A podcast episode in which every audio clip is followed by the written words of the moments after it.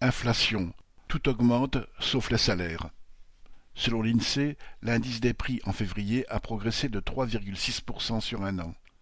Non seulement les prix augmentent, mais ils le font de plus en plus vite. En un seul mois, ils ont augmenté de 0,7%. Cette inflation touche tout d'abord les prix de l'énergie, qui ont augmenté de 21% en un an. Rien que depuis le début 2022, le prix du litre de samplon 95 est passé de 1,62€ à 1,81€, ce qui se traduit par une augmentation de 8 à 10 euros à chaque plein de réservoir. Mais l'inflation se répercute dans tous les produits d'alimentation. Ainsi, selon l'INSEE, les produits frais ont augmenté en un an de 5,6%. Manger cinq fruits et légumes par jour, recommande le diététicien mais le porte-monnaie des classes populaires ne le permet pas, et c'est plutôt le régime met travail, famille, pâtes, riz, de Coluche qui s'impose au plus grand nombre.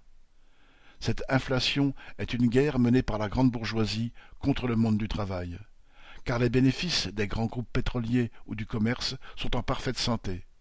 Total a annoncé des bénéfices records de 15 milliards d'euros le groupe Carrefour a affiché en 2021 un bénéfice en forte hausse, 40%, aux dépens des clients et des salariés.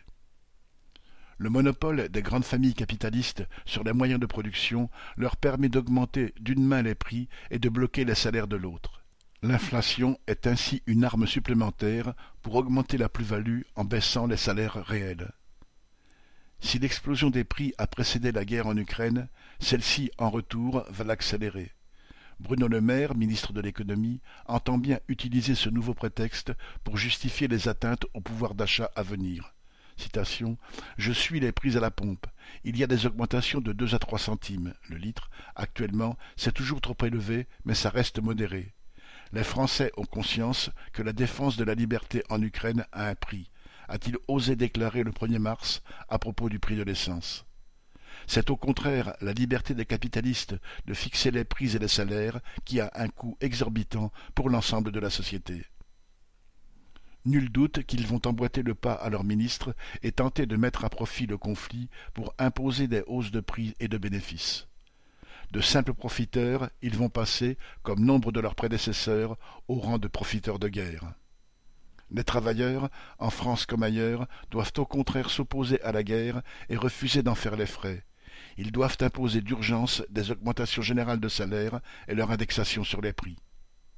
Christian Bernac